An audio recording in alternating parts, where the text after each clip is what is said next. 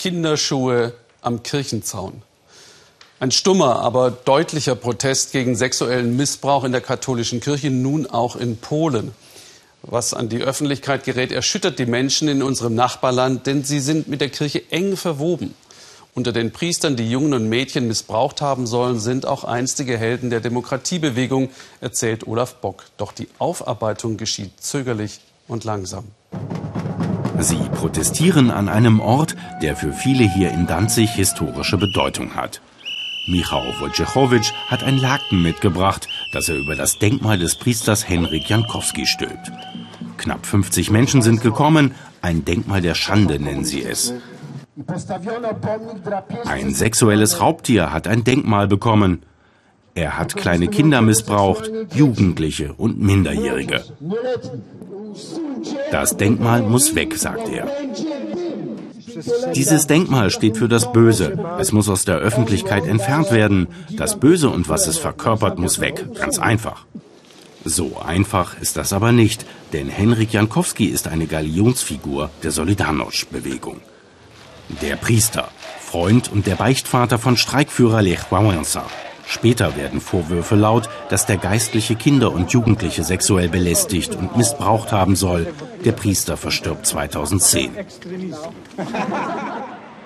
Michał Wojciechowicz lebt am Stadtrand von Danzig. Der 54-Jährige arbeitet als Management-Trainer und schreibt Bücher. Er ist Vater von drei Kindern. Damals, in den 80er Jahren, waren seine Mutter und er bei Solidarność aktiv. Schauen Sie mal, der kleine Junge mit der Mütze, das bin ich. Da trage ich die polnische Fahne. Und in dieser Zeit soll es geschehen sein, bei Pfarrer Jankowski im Pfarrhaus. Er umarmte mich und hielt mich dabei fest. Nach einigen Sekunden spürte ich seine Erektion. Ich war wie gelähmt. Dann wanderte seine Hand runter auf meine Pobacken.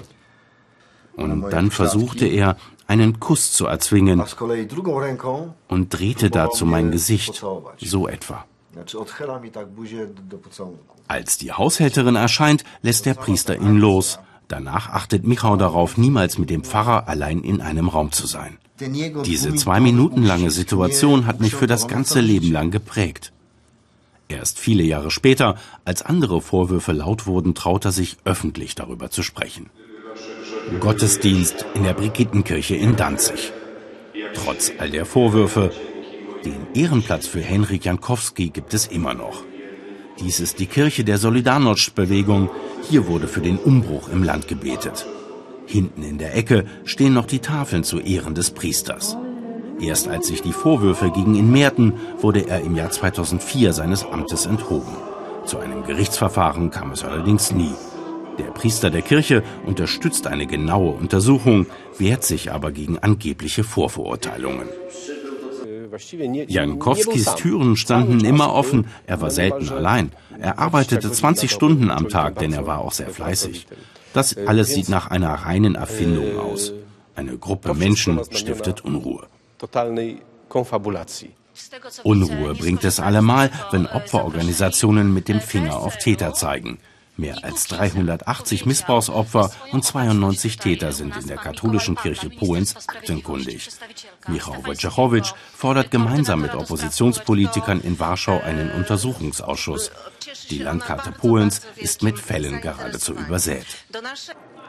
Der Anfang ist jetzt gemacht. Ich bin davon überzeugt, dass Hunderte oder Tausende Menschen, die missbraucht wurden, nun aus der Deckung kommen und auch ihre Geschichten erzählen. Polen ist zu 90 Prozent katholisch. Staat und Kirche sind sich nah. Bisher hat die polnische Kirche noch keinen offiziellen Bericht zu den Missbrauchsfällen vorgelegt. Man muss ja alle Archive seit 1990 durchgehen bis heute. Man muss dabei jeden einzelnen Fall aus den Dokumenten untersuchen. Das ist eine normale Prozedur. Für solch einen Bericht hat man in Deutschland auch über Jahre die Daten gesammelt. Es ist kein Spiel auf Zeit, um es hinauszuzögern. Absolut nicht. Doch viele Opfer wollen jetzt gehört werden und sprechen. Im neuen Zentrum Fürchtet euch nicht in Warschau haben sie einen Raum dafür. Auf Initiative des Opferverbands können sich Betroffene dort mit anderen Opfern austauschen, sich von Psychologen und Juristen beraten lassen. Auch Michał Wojciechowicz erzählt von seinem eigenen Missbrauchserlebnis in der Jugend. Ich will eine echt christliche Kirche in Polen, nicht so eine, die den Schein wahrt und Beweise fordert. Nicht eine Kirche, die aufwiegelt und die Opfer beschimpft. Ich will, dass sich die Kirche endlich mal empathisch und barmherzig zeigt. Sein Projekt wird die Amtskirche wohl noch weiter unter Druck setzen. Dokumentarfilmer Tomasz Sekielski.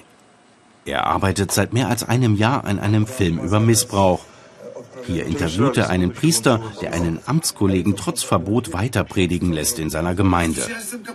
Und das, obwohl dieser Kinder nicht mehr zu nahe kommen darf, laut Anordnung seines Bischofs.